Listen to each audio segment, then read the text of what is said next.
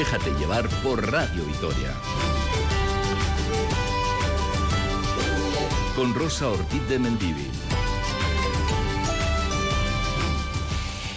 Eh, bueno, muy buenos días. Hoy hacen este programa Edu Lorza en la dirección técnica, Kaitin Allende y servidora aquí en la redacción del programa. Nos acompaña también Jonathan Romero en la Sarrera en recepción. Si llamas él, será quien te atienda durante esta mañana de domingo en la que vamos a hablar de la esclerosis múltiple, una enfermedad neurodegenerativa que este año es la protagonista del EITB Maratoya, con una actividad, con una cita, una quedada muy importante hoy a partir de la una en la Plaza de la Virgen Blanca de Vitoria Gasteiz.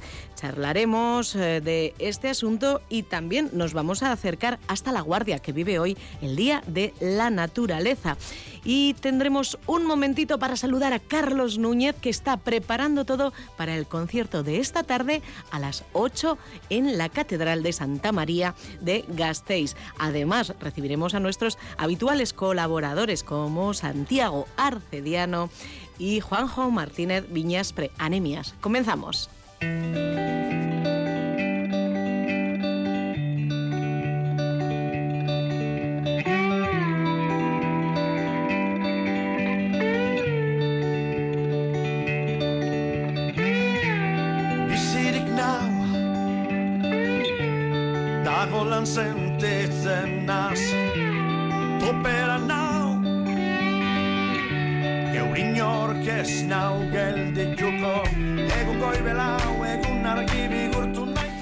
Cada año se detectan en el Estado 2.000 nuevos casos de esclerosis múltiple, una enfermedad neurológica que se suele manifestar en personas de entre 20 y 40 años.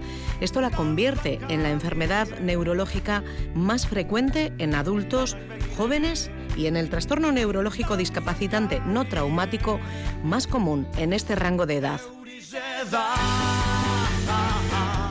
En Euskadi la enfermedad afecta a unas 2.600 personas, más a las mujeres que a los hombres. De cada cuatro personas con esclerosis múltiple, tres son mujeres. En los últimos años se ha observado un aumento en el número de casos, en el porcentaje de pacientes del sexo femenino y en la edad de inicio de los síntomas, una, cada vez una edad más precoz.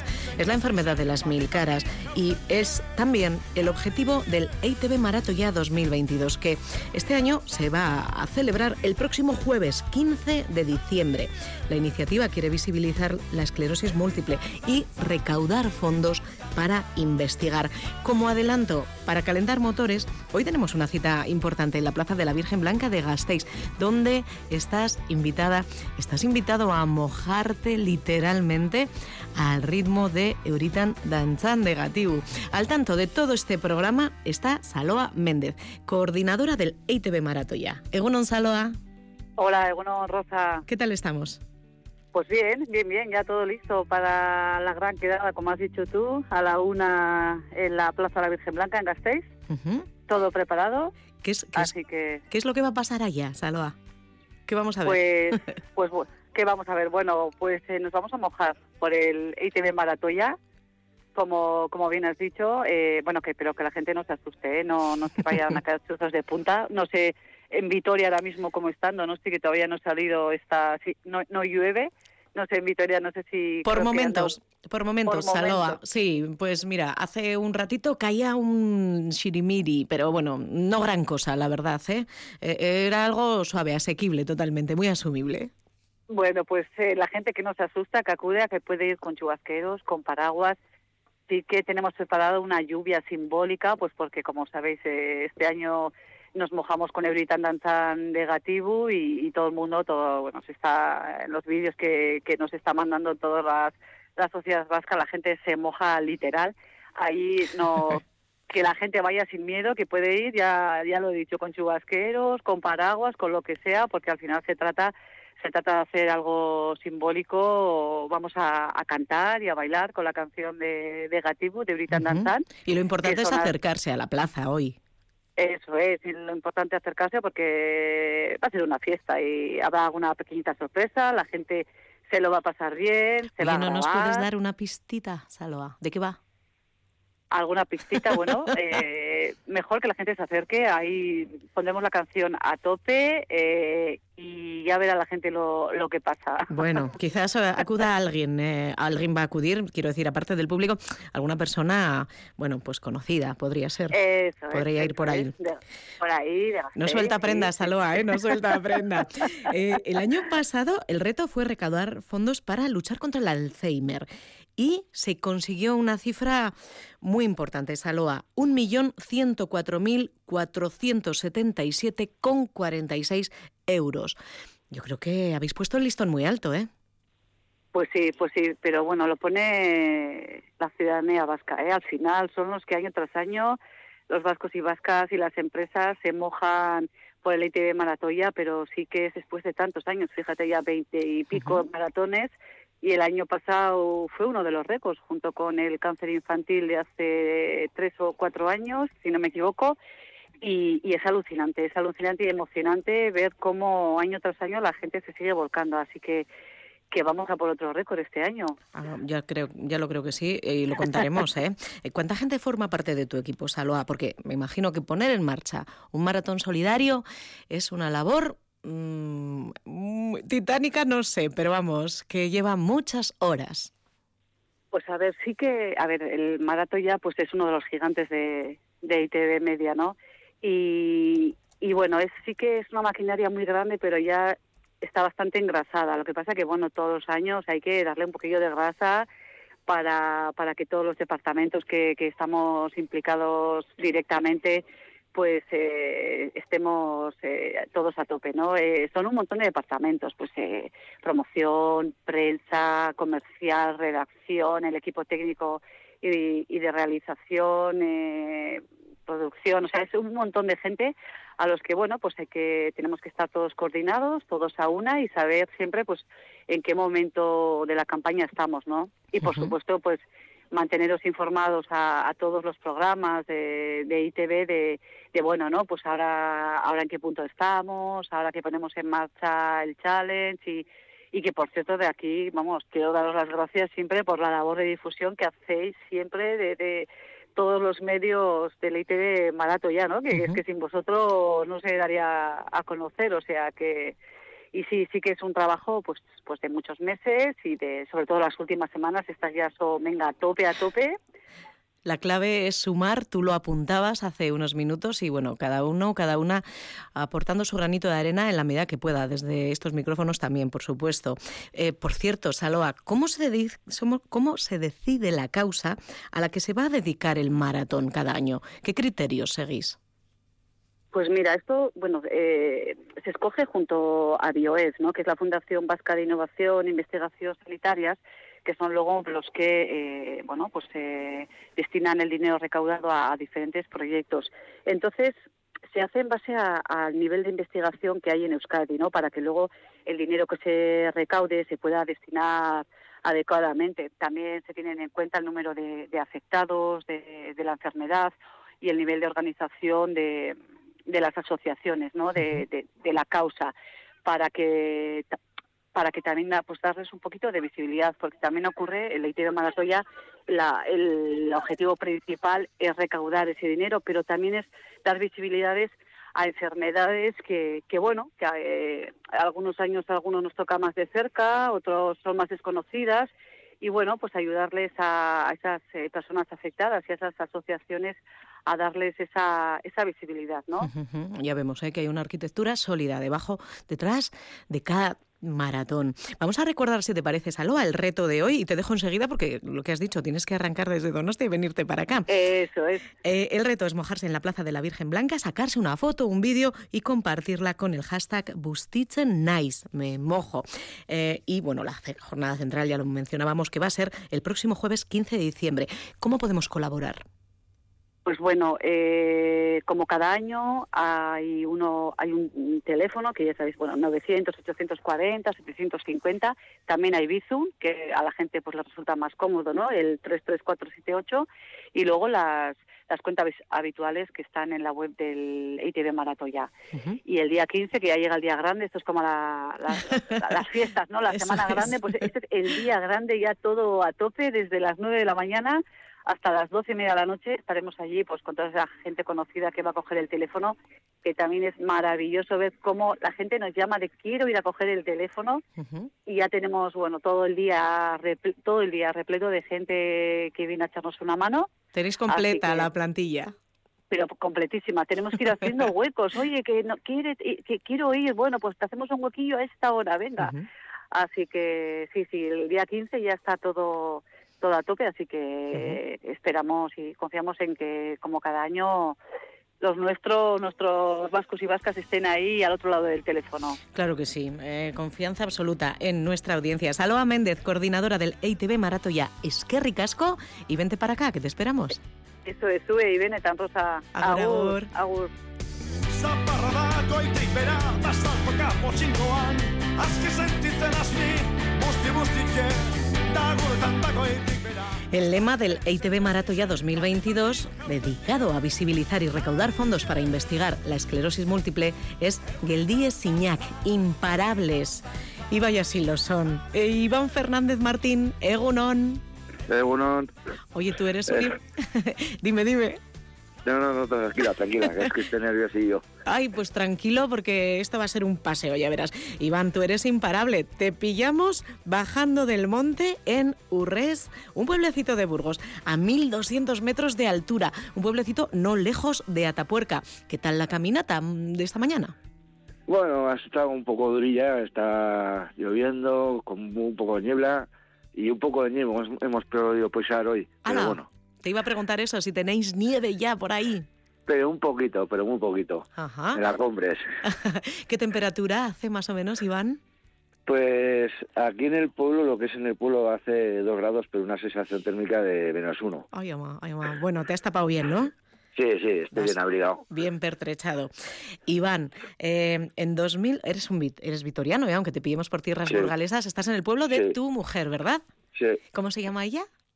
Y os une. Yosune, pues un saludo para Yosune. Bueno, pues decimos que eh, en 2018, Iván, te diagnosticaron la enfermedad. Hace cuatro años ya. ¿Tú te acuerdas Sí. de ese día? Sí, fue como un mazazo.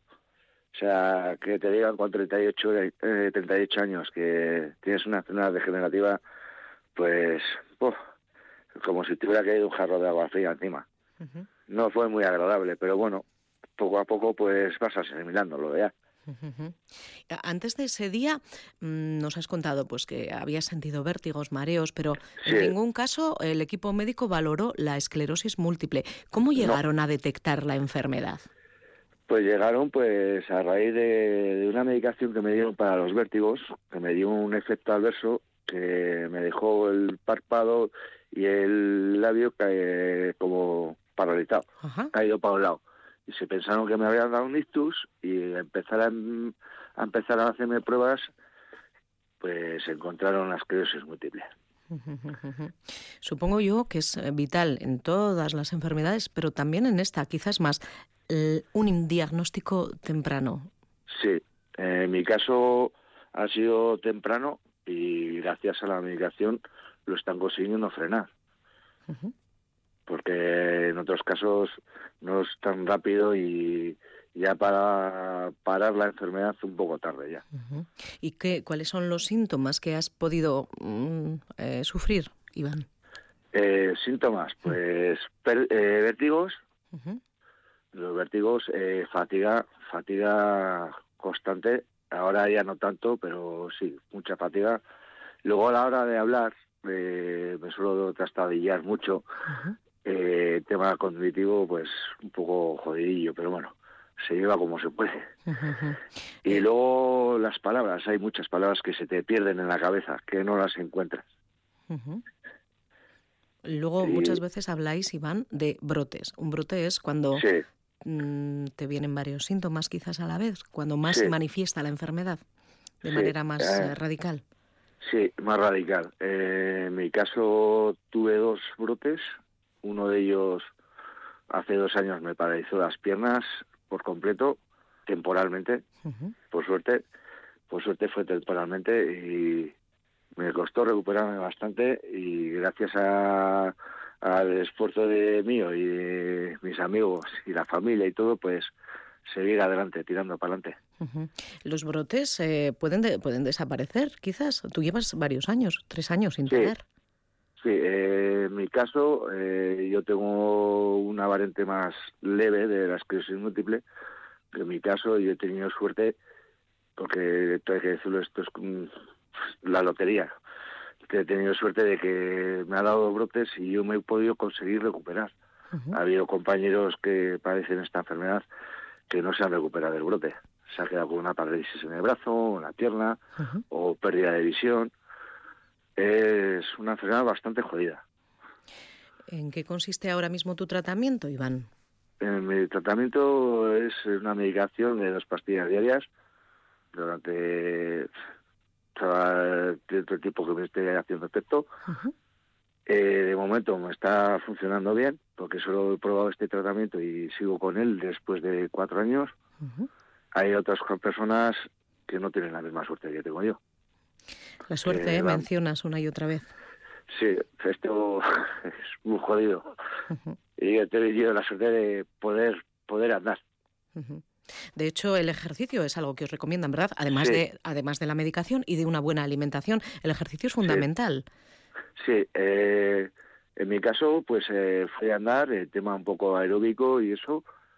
Hay otros casos que te dicen de nadar, que es, ayuda bastante para ejercitar la musculación, un poco, para que no se atrocie, porque esta enfermedad también, si va a atacar a todo lo que no se moviliza. Tienes que moverte constantemente, pero también la enfermedad te, te cohíbe el hacer todo lo que quieres hacer por el agotamiento físico. El cansancio que mencionabas. Sí. Además, además del el control médico, de los autocuidados, supongo yo que el apoyo de tu gente es fundamental. Sí, eh, el apoyo de la familia, los amigos, es, es importantísimo. Y también el tema psicológico también ayuda bastante. Porque la cabeza te puede jugar más malas pasadas. Me da la sensación de que te- tú eres un hombre peleón. Sí, sí. Peleo. Y no, y no paro. No paras y no te rindes, ¿no? No, no me rindo, no me rindo tan fácil. Ajá. Bueno, es que mm, y, y que te pones por delante retos que cualquiera no asumiría. En junio de este año, con 42 añitos, hiciste 63 kilómetros por la cima de los montes que rodean Vitoria, con toda la Sí. cuadrilla, Iván. ¿Cómo fue eso? Fue, fue espectacular. Eh, espectacular. Eh, el año anterior eh, nos apuntamos toda la cuadrilla para, para tener los dorsales y yo por tan mala suerte pues no pude, no tuve la oportunidad de tener el dorsal y luego pues me vino un- una siete de cosillas por la medicación que estoy tomando. Tuve un herpes que deriva también Ujú. y luego una lesión. Pues el último día de, de salir del fisio de la lesión, me llegó un correo de que como que me tocó el. El dorsal. Ala, pues ya tenía todo completo y a correr, estaba bueno a correr, a andar por el monte, Sí. por los montes que he vivido desde pequeño por ahí, muchos, y nada, y afrontarlo con toda la cuadrilla. Fue como si hubiera ganado. ujú. Para Pues- mí fue como si hubiera ganado. Claro que sí. Eh, tú antes hacías otro tipo de deporte, pero me- nos han contado que ahora, te, bueno, tú nos explicabas también que haces marchas montañeras, pero nos han contado que la culpa la tiene una amiga de ellos, une de tu mujer. Sí. es la que me ha ido durante todo este tiempo. ¿Quién es ella? Sí, eh, es la que me salva la vida, mentalmente y físicamente. No tengo palabras para agradecérselo. Suriñe Hernando, ¿verdad? Sí, sí, Ajá, ajá. Eh, ella es una supermarchista. Ha hecho, entre otras marchas, el Iru Andiac, que, si no tengo mal entendido, son 100 kilómetros. Eh, bueno, entre los... eh, 103, 103, 103, por eh, favor. el año pasado. Qué barbaridad, El qué año barbaridad. pasado 103. Bueno, ha completado la marcha en seis ocasiones y tú la acompañaste la última vez, ¿eh? Sí, la acompañé la última vez. Sufrimos los dos, pero terminamos. Terminasteis. Terminamos. Es lo sí. importante, terminar, cumplir los retos, eh, empezar y darle hasta, hasta el final. Mm, Decíamos que sois imparables las personas que tenéis la enfermedad de la esclerosis múltiple y de hecho, Iván, tú sigues trabajando en Michelin, ¿verdad? Sí, sigo trabajando. Ya no haciendo el trabajo que hacía antes, pero sigo trabajando. Se han portado muy bien conmigo y no tengo palabras tampoco para agradecerles todo el trato que han tenido conmigo. Bueno, pues eh, te has ido adaptando, se han ido adaptando tu gente contigo. Y vamos a terminar, Iván, yo te dejo ya enseguida que continúes la caminata, eh, diciendo que tú eres miembro de AEMAR, la Asociación de Esclerosis Sí. Múltiple de Araba. Es importante la ayuda de un colectivo de otras personas que están pasando por el mismo trago, Iván. Sí, es súper importante. Eh, la ayuda que te dan psicológicamente, fisio, eh, fisios, moralmente, todo, todo. Es súper importante. Eh, si las asociaciones eh, estaríamos desamparados, todos los enfermos de la esclerosis múltiple. Pues vamos a apuntar. Dime, dime. Nada, eso era mismo, que si no fuera por la vida de ellas, de las asociaciones, estaríamos mal. Sería más mal. difícil, ¿verdad? Sí, es más difícil todavía afrontar esta enfermedad. Quería apuntar, Iván, que AEMAR está en la Avenida de los Derechos Humanos número 37 y el teléfono es 945 157 561 AEMAR, Asociación de Esclerosis Múltiple de Araba. Iván, pues te doy las gracias por habernos atendido eh, en este día de fiesta, que claro, mm, Sí. estabas tú por ahí disfrutando de tu tiempo libre. Gracias también por tu valentía y por tu ejemplo. ¿eh? Y muchas gracias a vosotros, a vosotros también. Cuídate mucho. Gracias. Agur. Agur.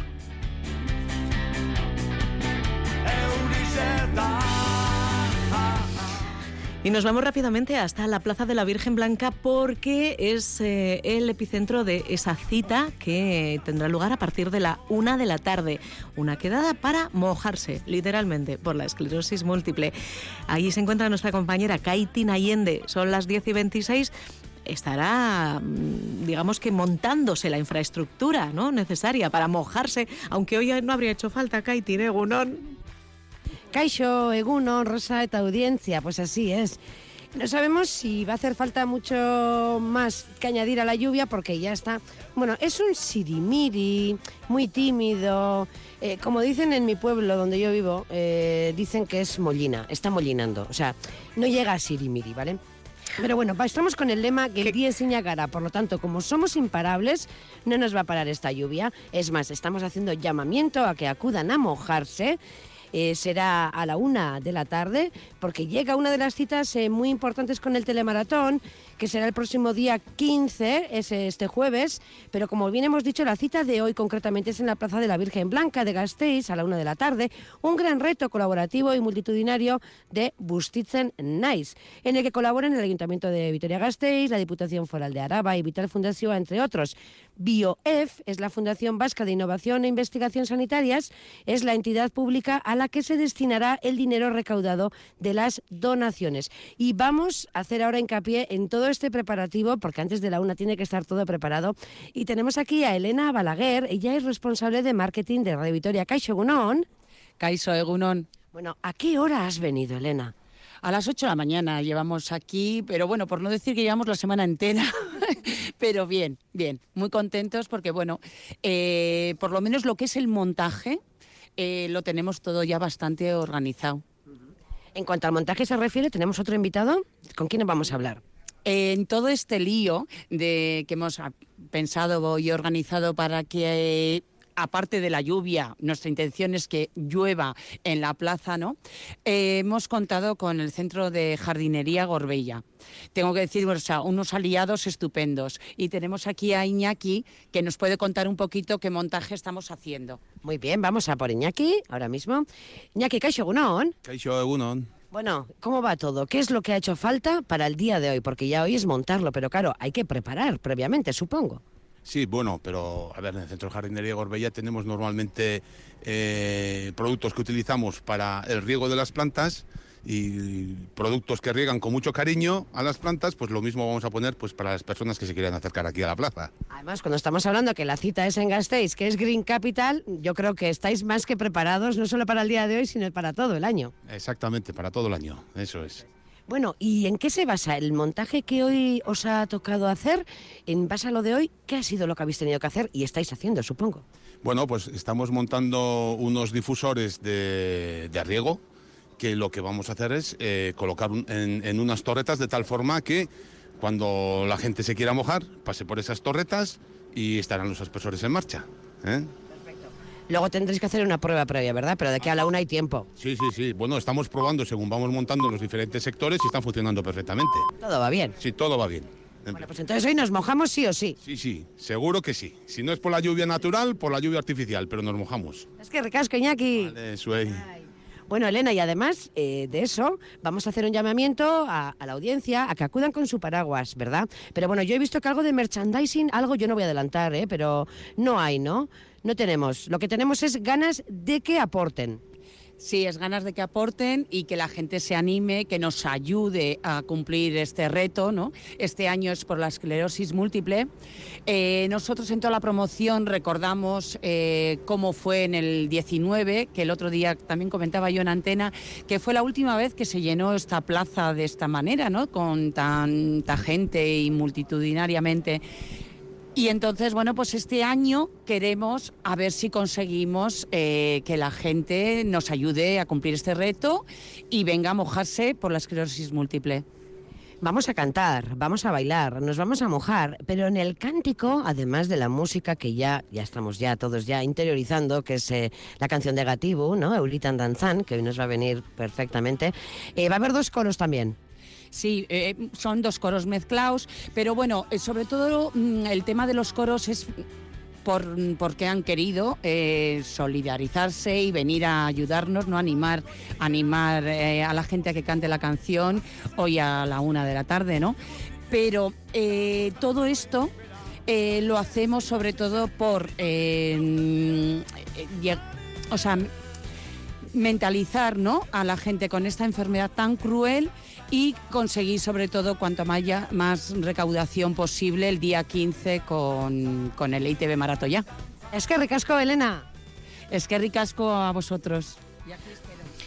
Os espero. Aquí, aquí, aquí vamos a estar esperando a todas las personas que quieran participar. Rosa, ya No sé, sé. que tú tienes que estar en el estudio, pero bueno, aquí tienes a la enviada especial. Claro que sí. Te iba a preguntar si hay algo de, de gente curioseando ya a estas horas, Kaiti. Eh, bueno, hay poquita gente, la verdad, porque el día no acompaña mucho. Quiero decir, porque turistas sabemos que a ver los hay. los- incluso estamos viendo ahora una cuadrilla que está pasando alrededor de, de la plaza, ¿verdad? Pero bueno, ahora es momento de coger la prensa, tomarse un cafecito y todas esas cositas. ¿eh? Y- Aquí se está preparando el Eso es, escenario, eso es. está probando la música, como bien nos ha dicho Iñaki también, eh, qué tal va saliendo el agua. Eh, aquí está ya todo ya preparado. Solo falta la gente. Bueno, que, que van a llegar a partir de la una. ¿Sí? Rosa, iba a deciros que mira, sí que ha habido gente, como llevamos aquí desde las 8 de la mañana, que nos ha preguntado, ¿eh? Bastantes personas te paran y te preguntan, oye, ¿qué estáis haciendo? Claro, ¿Qué Elena. ocurre aquí en la que, plaza? Es que no?". dirán, ¿qué están montando estos? ¿Y qué les decías, Elena? Bueno, pues les contaba, que les animaba que vengan a la una a cumplir el reto y mm, a- un poquito en qué consiste, ¿no? El, la acción y el ITV Maratoya. Que no cuesta Pero nada, también voy a hombre.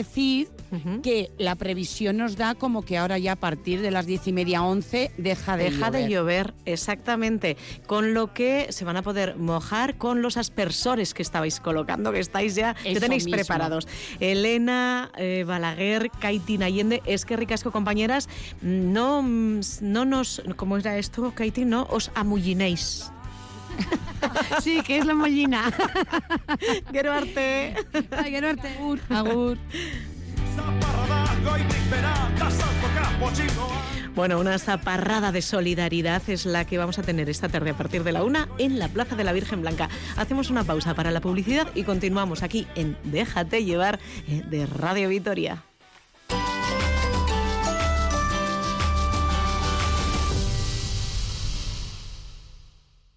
Bada beste modu bat erretirorako aurrezteko. Azalpen harri izan behar du? etorkizuna nola planifikatu ondo uler dezazun. Dena azaltzen dizu norbaitek soilik lagun diezazuke erretirorako aurrezten. Gure gestoreek adibidez, laboralkutxaren biziaro aurreikuspen planak. Azaldu, ulertu, erabaki. Laboralkutxa, bada beste modu bat. Dos equipos con una filosofía única. Que siempre han competido en la élite. En directo desde San Mamés. Athletic Club Chivas de Guadalajara. Esta tarde en E ETV2. Mila bederatzeun da berrogeita zortziko abenduaren amarrean giza eskubideen adierazpen unibertsala onartu zen. Arriskuan dagoen mugarria gure konpromisoarekin defendatu eta babestu beharrekoa eskubideak irabazten jarraitzeko. Giza eskubideen eguna defenda eta babes dezagun lortutakoa. Berdintasuna justizia eta gizarte politikak. Eusko jaurlaritza. Euskadi. Auzolana. ¿Sabías que nuestras relaciones son reflejo de las palabras que elegimos? Esa primera palabra marca el inicio de muchas otras. Tú eliges. Eskatu, eskañi, euskaraz. Gobierno vasco. Euskadi. Bien común. En 2019 una marea de solidaridad inundó Vitoria-Gasteiz con EITB Manatoya. Ahora volvemos a salir a la calle para luchar contra la esclerosis múltiple. Acude el domingo 11 a la una de la tarde a la Plaza de la Virgen Blanca de Vitoria-Gasteiz. Mójate con Euritan Danzán. EITB Manatoya, porque juntos somos imparables. Con la colaboración de Fundación Vital, Diputación Foral de Álava y Vitoria-Gasteiz Green Capital. Las gloriosas en juego. Deportivo Alavés Sevilla. La salvación pasa por Ibaya a por una victoria para enderezar el rumbo definitivamente y evitar los dos últimos puestos de la tabla. Este domingo desde las 12 menos cuarto del mediodía en Radio Vitoria.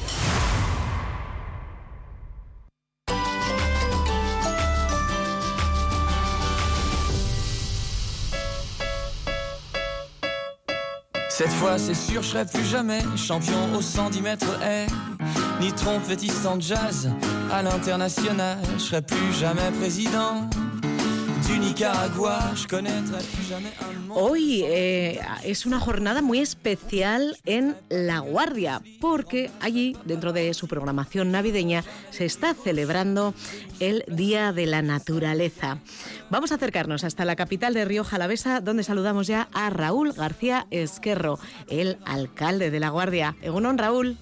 Eh, bueno, buenos días. ¿Qué tal estamos, Raúl? Pues muy bien, muy bien. Aquí estamos eh, de paseo por los caminos recogiendo recogiendo basura porque teníamos esta mañana miedo que llovía un poquito, pero parece que nos va a respetar. ¿Ahora? mismo ya no llueve, así que vamos a, a disfrutar de la mañana. Ni llueve ni hay mullina, que es como le llama Kaitin Allende al sirimiri, ¿verdad? Está Eso es, nada. Ahora, ahora mismo ya nada, no cae nada. nada. Oye, ¿y qué, qué temperatura tenéis? ¿Cuántos graditos? Pues eh, la marcaba, marcaba el vehículo cuando hemos llegado arriba dos grados. Pero yo sinceramente, sinceramente creo que tenemos un poquito más. Ahora ya creo que está subiendo un poquito porque se está a gusto. O es eso, o es que estamos aquí, venga a agacharnos y estamos entrando en calor. Mucha basura que recoger, Raúl. Sí, la verdad es que decíamos, ¿a qué camino empezamos? Por este, por aquel, y, y decíamos, bueno, pues en ese no se ve mucho.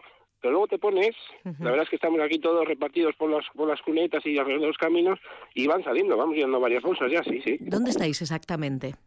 Estamos justamente ahora mismo cerca de la laguna de Carralogroño y de Musco, que es en la zona del complejo lagunar. Hemos elegido estos caminos pues por un poco porque, como la mañana estaba un poco, un poco desapacible al principio, pues porque eran sencillos, ¿no? Estaban cerca, era fácil aparcar y, y en caso de que tengamos que marcharnos, y creemos que no por la lluvia, pues era sencillo el, el recoger. La infraestructura se recogía rápido y vuelta, que esperamos no haga falta. ¿Cuántas personas os habéis reunido eh, Pues- en esta iniciativa? Estamos alrededor de 20 ahora mismo. Lo que pasa, claro, ha sido un día muy malo a la mañana, entonces bastante gente me imagino que, que se ha dado media vuelta y se ha quedado en la cama. Es normal, es normal porque estaba bastante fea la mañana esta mañana. Entonces, eh, bueno, est- estamos contentos aquí alrededor de los caminos. Ahora mismo justo lo que hemos hecho ha sido dividirnos en dos caminos. La mitad se lleva para un camino, nosotros estamos bajando por la laguna y, y en equipo, en grupo, estamos aquí justo. Bueno, la gente que ha respondido eh, a, esta, a este llamamiento que ha hecho el ayuntamiento, no sé qué tipo de mm, voluntarios, de gente que está colaborando ahí tienes. No sé si son chavales, mayores, qué clase de, Tenemos de todo, de público ha acudido al llamamiento. Te- tenemos a un chavalito de, de cuatro años, de cinco años, tenemos aquí con sus abuelos, eh, luego tenemos eh, de, de la propia ayuntamiento estamos tres, tres concejales y, y- y luego un grupito de una cuadrilla grande también de, de, de- todas las edades, un chaval, un chaval también joven de 40 años, 30 años, tenemos de todo un poco. Eh, Me gusta eso, de chaval joven de 40, sí señor. Eh, además, señor. además de recoger basura, eh, pues en los alrededores de la Guardia, el proyecto contempla también una plantación de encinas. Eso es, sí, porque, a ver, eh, realmente la idea original era, era hacer hoy la recogida de basura, pero pero se nos ha juntado con el con el tema del proyecto de las encinas que la empresa de Ramondín Cápsulas nos ha nos ha dado nos ha donado 100 ejemplares porque ellos la semana anterior hicieron un, un proyecto también parecido de plantación de encinas y nosotros les cedimos los terrenos municipales. Entonces ellos nos han cedido los que les sobraron y dijimos, bueno, pues aprovechamos la mañana y hacemos las dos cosas. Entonces lo que estamos haciendo de momento primero es el tema de la basura y luego ya cuando nos juntemos todos para almorzar, pues seguramente cogeremos las azarras y plantaremos plantaremos las encinas. Seguramente ahí mm, acudirá más público, ¿eh? Sí, ahora mismo junto me confirmaba uno más que a la mañana no, la- no se animó, pero que se iba, iba a coger el coche y nos iba a buscar. Claro que sí. Yo creo que luego vendrá más gente, sí. El almuerzo que va a tener lugar en el ayuntamiento, ¿verdad? No, lo, lo ¿Habéis que vamos a cambiado? hacer va a ser, eso es, porque claro, como, como lo que primero vamos a hacer lo de la basura y después lo de las encinas mientras almorzamos, porque pensábamos a lo mejor, si el día estaba bueno, que hubiera más gente y repartir el trabajo. Lo que vamos a hacer va a ser seguramente, si no nos llueve, tomar el almuerzo al aire libre y en la misma zona más o menos donde, eh, donde estemos almorzando, mientras tanto plantaremos las encinas. ¿Qué almuerzo habéis preparado, preparado por Pues cierto? eh, hemos, hemos encargado desde el ayuntamiento eh, choripanes para todos, un poquito de para meter al cuerpo y también vino, también tenemos agua, Iba a de decir, todo. el vino no puede faltar en la No, guardia. claro no, que no. Hemos encargado unas cajas de vino institucional del que nos ganó el concurso este año en el ayuntamiento para poder para poder tomar un descanso luego un poquito más tarde. Eh, A mí la iniciativa me parece eh, muy interesante, pero hombre, lo suyo sería no tener que hacerla. Sí, la parte de la plantación, no la, la recogida de basura. Eh, nos falta conciencia cívica, Raúl. De- desde luego que sí, desde luego que sí. Yo yo aquí estoy viendo cosas pues que son totalmente eh, fáciles de, de evitar. Como, decir, por estamos ejemplo? estamos recogiendo latas de cerveza, ahora mismo tengo en la mano una lata de, de bonito, de atún, son cosas que tiramos conscientemente en el campo. Entonces, desde aquí hay que hacer un llamamiento, yo creo, a toda la ciudadanía, ¿no? Y, y todos los visitantes también que nos, nos visitan las temporadas, a lo mejor, de vendimia, temporerismo, ¿no? Eh, y los propios ciudadanos de la Guardia, ¿eh? porque esta basura que estamos recogiendo lleva aquí muchísimo tiempo, o sea que son cosas que se podrían evitar perfectamente y no habría que hacer esto, pero bueno, eso tenemos que concienciar a todo el mundo. Hombre, sí es bien fácil. Si no, si no lo tiras en tu casa, no lo tires en, en, en- en la calle y no lo tires en un sitio que vas a visitar porque te gusta. Vamos, es que... Eso es, Madre eso es. mía, madre mía. Hablabas de visitantes. Mm, Estamos al final de un puente festivo, de un largo puente festivo. ¿Cómo ha estado la guardia estos días, Raúl? Aprovecho para preguntarte. Mira, pues ha sido un puente muy, muy raro, la verdad, porque yo he notado los días que no eran festivos, más gente que los dos propios días que hemos tenido festivos. No sé, no sé por qué. Ya sabes, pues cosas que le pasan. La semana ha sido demasiado larga, quizás, y entonces la gente se ha repartido, ¿no? Eh, habrá gente que haya tenido dos días de fiesta, otros tres, otros cuatro, otros ninguno. Pero bueno, eh, ha sido raro. Yo creo que este- estamos contentos porque ha venido mucha gente a visitarnos. El tiempo ha sido fresquito, la verdad. Pero bueno, es normal. Necesitábamos ya que llegara el invierno y que llegaran las lluvias. De todas formas, yo creo que contentos, contentos en general. Eh, tenemos que hacer ahora Valencia esta semana de los datos de turismo, de acción turismo, pero en general yo he visto mucha, mucha gente por la guardia, quitando pues eso, que las curiosidades, que el, el martes y jueves pues fueron flojitos. Ya, curioso, sí, como dices. Eh, Raúl, eh, te dejamos ya que debemos ahí que no paras, ¿eh? No sé cuántas bolsas has llenado tú. pues ya hemos ya unas cuantas, sí, sí, te las estamos dejando todas amontonadas y luego vamos a pasar con los vehículos del ayuntamiento a recogerlas. Ajá. ¿Alguna otra cita interesante dentro de este programa de Navidad para los próximos días? ¿Apuntamos? Hombre, pues invitar a todo el mundo a que se acerque a cualquiera de las actividades. Sin duda, una de las cosas más importantes en, en- en la Guardia de la Navidad es nuestro Belén articulado, ¿no? El Belén Barroco en movimiento, que además este año pues tiene una, una novedad importante y es que se ha trasladado a toda la zona de la iglesia. Entonces yo creo que va a ser va a ser bonito, va a ser diferente, pero pero muy bonito también. Hay que hay que recordar que es un Belén que tiene tres- casi 300 años y que lo que tenemos que conservar.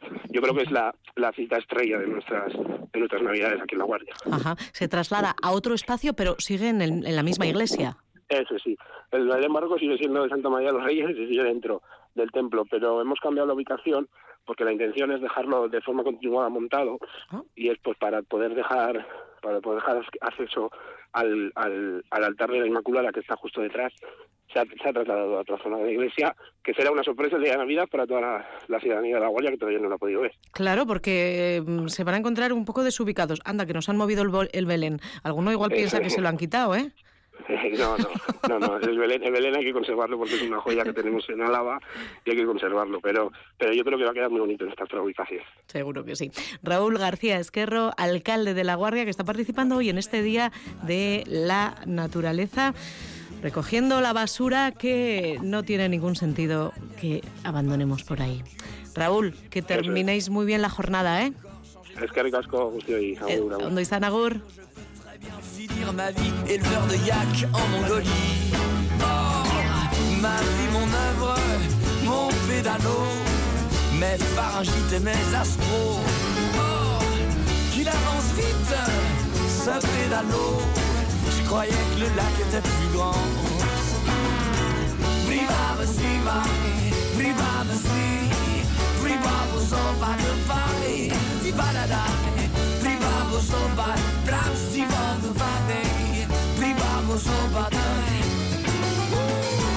Ma vie, mon œuvre, mon pédalo. Oh, qu'il avance vite, ce pédalo. Je croyais que le lac était plus grand. Je croyais que le lac était plus grand. Oh, je croyais que mon lac était. Je croyais que ce lac était. Je croyais que le lac était plus grand. 10.45 minutos de la mañana, ese termómetro que sigue ahí estancado en los 4 grados de temperatura y ahora pues se está secando la acera, luego quiere decir que ha dejado de llover aquí en Vitoria-Gasteiz. Recordarte que tenemos en marcha un concurso, el concurso Medicus Mundi Araba. Te estamos preguntando desde el jueves cómo se llama la camisola que ha ganado el concurso de diseño de Medicus Mundi Araba y que puedes comprar en su tienda de Gasteiz, en la calle Pío 12, número 18. Si sabes el nombre, lo apuntábamos el pasado jueves en una entrevista con responsables de Medicus Mundi Araba. Eh, y si no la puedes eh, repescar de la web, tú tecleas Radio Vitoria, déjate llevar, ahí vas a encontrar esta entrevista, entre otros contenidos, en la que mencionamos el nombre de la camisola que ha ganado el concurso de diseño de Medicus Mundi Araba. Si lo sabes, si quieres participar en el sorteo de una cesta de productos de comercio justo, no tienes más que mandarnos el nombre, la respuesta a esta pregunta al WhatsApp del programa 656 78 7180 y entras en un sorteo fantástico que vamos a realizar en apenas eh, una horita, a eso de las 12 menos cuarto. Ahora llega el momento de meternos en la cocina con las recetas vitales. Recetas vitales con Juanjo Martínez de Viñaspre, anemias.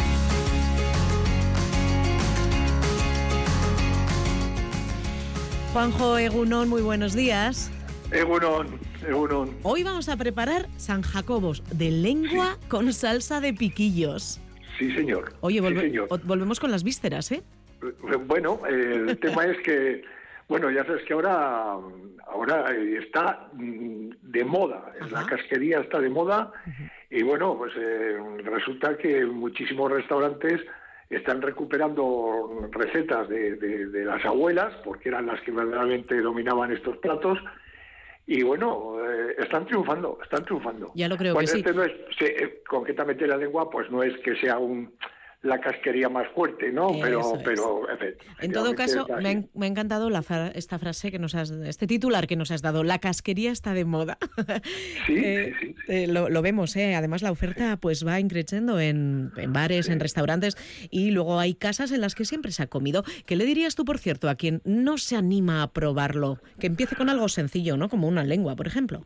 Por ejemplo, por ejemplo, una lengua que pruebe, en fin, ya sé que algunos, por ejemplo, pues por ejemplo los morros comen, eh, callos no, otros callos sí, morros no, patas de cerdo sí, patas de cordero también, pero, en fin, hay una diversidad de cosas, los sexos, los bueno, pues en fin, eh, incluso ya me metería más las tiruelas, las lechecillas, en fin, eh, hay muchas cosas que, que la gente, pues yo no digo que para primer día se vaya a meter una ración, pero bueno, simplemente que, que muchas veces por el nombre lo rechazamos, pero hay que probarlo, Eso porque igual es. resulta que es un plato convincente, ¿no? Eso es, Eh, y luego te pero, vuelves eh, aficionada, por ejemplo. Por ejemplo. Vámonos a la receta de hoy. ¿Qué, ¿Cuáles serían los ingredientes, Juanjo? Pues mira, vamos a coger 750 gramos de lengua de ternera ya cocida, que la venden en las carnicerías ya cocida, 100 gramos de bacon adobado, 10 pimientos del piquillo, una cebolla, una manzana golden, mantequilla, aceite y sal, huevo batido y harina para albardar. Lo primero que vamos a hacer- pedir en la carnicería que nos corten la lengua en filetes finos. ¿Mm?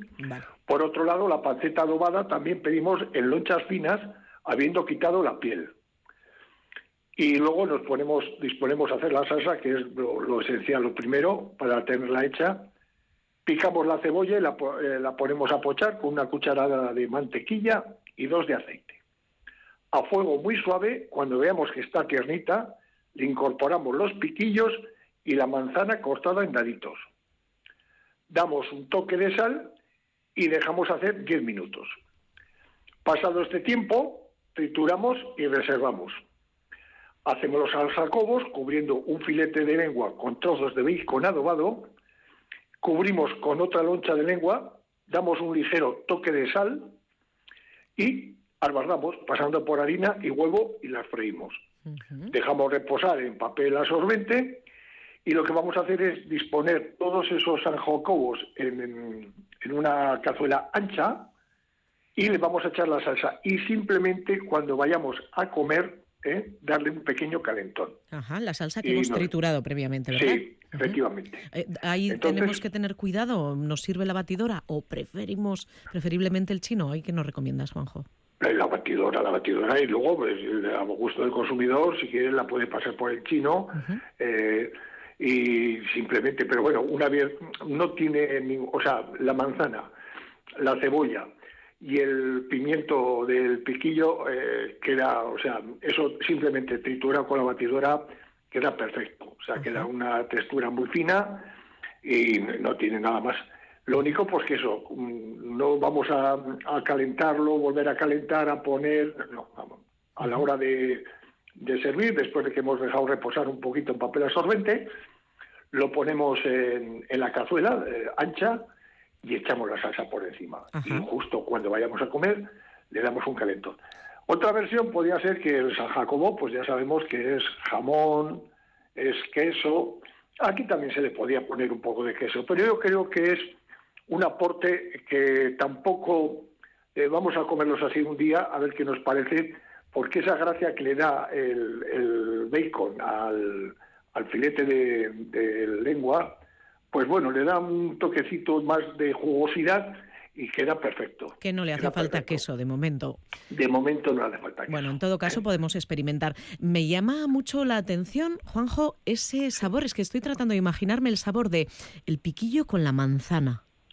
Bueno, pues la manzana, la manzana le da un, le aporta al pimiento del piquillo un dulzor, un dulzor muy suavecito y le hace a la salsa una melosidad. eh, yo, vamos, a muchísima gente que le he recomendado que le eche, que no me lo he inventado yo, eh, que esto, esto de echarle, echarle la manzana a, a los piquillos o a una salsa de, de pimientos choriceros, pues es, es vieja, ¿eh? es vieja. Lo que pasa es que muchas veces pues se cae en desuso, pues porque no no no, no, no nos acordamos. O y- no se nos ocurre. pero- no, sí, bueno, en este momento a alguna persona pues no se le ha podido ocurrir, pero es cierto que el, el echar la manzana eh, le da una melosidad y ojo, que si por ejemplo son unos piquillos que podían ser un poco, en fin, que podían tener cierta acidez, pues con esto lo hemos solucionado. Claro, lo hemos claro. solucionado porque con la cebolla, la cucharada de mantequilla esa que le hemos echado, que alguno dirá, usa mantequilla y aceite a la vez. Sí, esa cucharadita de mantequilla va a hacer todavía, va a aportar más velocidad a la salsa. Entre la manzana, la cebolla y la mantequilla se nos va a quedar una salsa perfecta, muy rica. Mm, qué rico, joder. Yo ya Sí. estoy imaginándomelo. Ahora que me lo has explicado, lo veo, lo veo más. Lo. Eh, no sé si esto se puede acompañar con unas patatitas, Juanjo. Bueno, pues eh, si queremos, sí, si queremos, eh, podemos aportarle unas patatitas, que simplemente con que sean unas patatitas finas, eh, tipo panadera, pues podemos acompañarlo porque le va a ir bien siempre. Es le va a ir bien siempre. Y te lo apunto porque estaba yo echando una ojeada al periódico, a un periódico viejo, y he visto un anuncio de una cooperativa de patatas alavesa, oye, que ha puesto en el mercado unas patatas moradas. Muy vistosas. Sí, sí, sí. Mira, antes está la patata morada y la patata azul, que son dos variedades eh, distintas. La patata azul era ese tipo de patata que al cortarla le veíamos que tenía unas vetitas azules, pero que luego a la hora de, cocinar prácticamente de- desaparecían, desaparecían. Pero la patata morada, la patata morada, bueno, ya te enamoras de la patata morada en el momento que la cortas y ves, yo soy daltónico, pero ves un color, ves un color que, que te llama muchísimo la atención. es un sí, color muy intenso, vistoso. precioso. Sí. Muy, no, no, muy, muy, muy bonito. Y quizás pues con el tiempo pues se ponga de moda. Cuando vayas a comprarte un pantalón, antes se decía azul bermeo, ya igual va- vamos y decimos pues morado patata, por favor. Y, Oye, quién sabe, ¿eh? Me gusta la idea, suena muy bien. Juanjo, ¿te parece que recordemos los ingredientes? Sí, bueno, decir además que bueno, estos todos ingredientes los podemos comprar en el comercio local de proximidad, que son todos pues, eh, primordiales, y que ese comercio pues necesita muchísimo apoyo además con lo que estamos viendo, ¿no? Eso es, son Y, siempre bueno, recetas, pues, recetas vitales con productos de aquí y preparaciones sencillas y asequibles, claro que sí. Pues exactamente, pues gracias a Radio Victoria, Fundación Vital, pues bueno, pues eh, estamos aquí todos los días dando una receta muy sencillita y que sea muy agradable. Pues mira, te repito los, los ingredientes. Eh, son 750 gramos de lengua de ternera ya cocida, 100 gramos de bacon adobado, 10 pimientos del piquillo, una cebolla, una manzana golden, mantequilla, aceite y sal y huevo batido y harina para albarrar Bueno. y nos vamos a comer un plato que además es de esos platos que lo podemos tener hecho, porque es solamente cuando lleguemos a casa calentar. Bueno, más fácil, imposible, ¿eh? Imposible. Y más rico yo creo que, que también imposible. Juanjo Martínez, Viñaspre, Anemias, muchísimas gracias. A vosotros, venga, Rosa, agur. Agur ondo izan. Agur.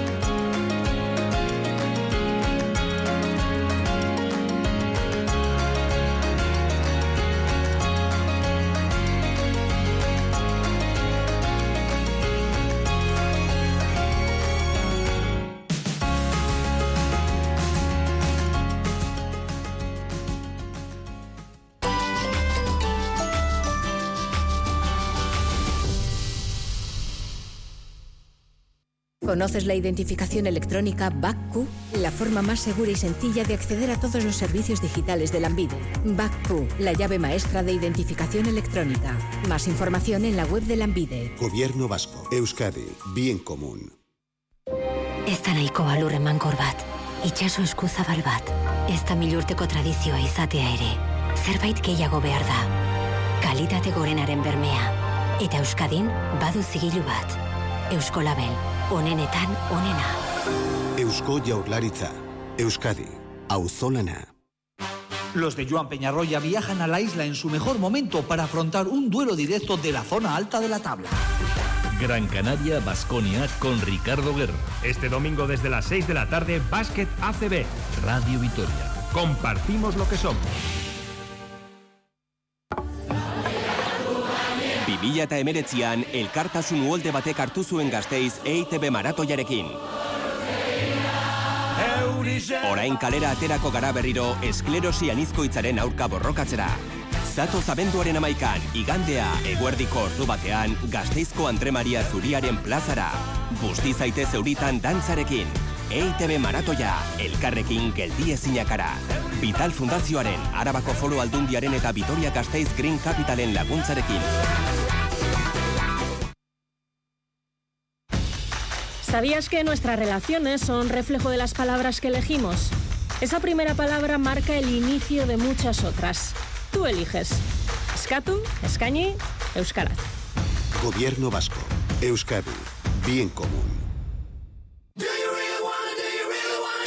Este domingo, como cada semana, Supercanasta te ofrece la actualidad del básquet a la vez. Pero ojo, esta vez lo vas a poder escuchar a través de Radio Vitoria Plus. Descárgate las apps EITB Albisteac o EITB Nayieran y ponte al día en lo referente al Vasconia y al Araski. Este domingo a la una, Supercanasta en Radio Vitoria Plus.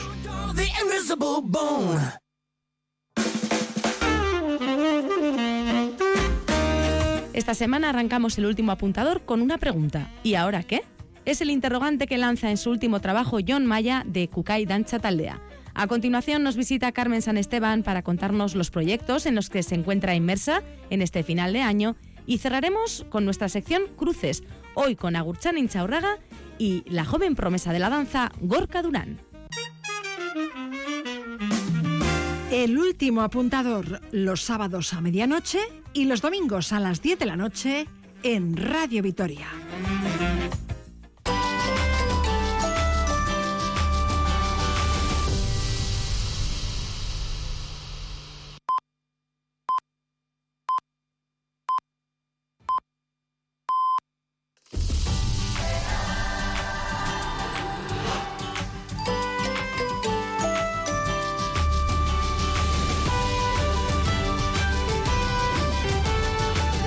Déjate llevar por Radio Vitoria.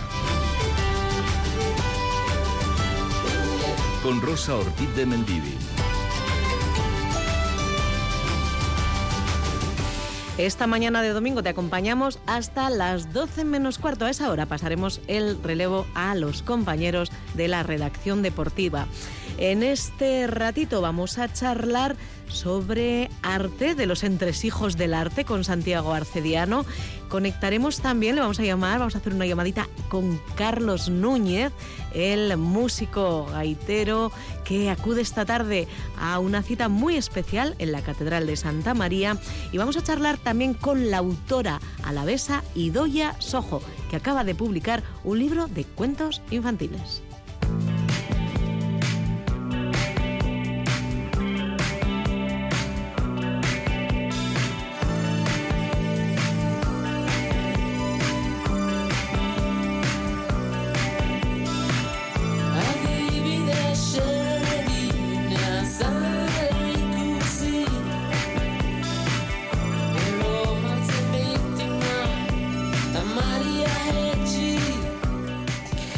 Santi, Egunon. Egunon, muy buenos días, Rosa. Como todos los domingos te recibimos a esta hora para charlar sobre temas, asuntos, aspectos del mundo del arte. El domingo pasado nos hablaste de Oñati de su aniversario, porque, bueno, de la, de la Universidad de Oñati, de su aniversario, puesto que era la, ha sido la primera universidad que nació en Euskadi hacia el año 1540. Y hoy nos vamos a fijar en otros aspectos de la historia de esta villa. Precisamente dentro del municipio se encuentra la Basílica de Aránzazu, a unos 9-10 kilómetros de distancia de Oñate. Efectivamente, pertenece al municipio de Oñati. eh, claro, es, pues fíjate, tanto el casco histórico de Oñati como Aránzazu es arte y naturaleza. Y más Aránzazu, el edificio, la construcción, la basílica de Aránzazu, no se puede entender sin ese carácter privilegiado de esa naturaleza, de esos riscos, de esos escarpados.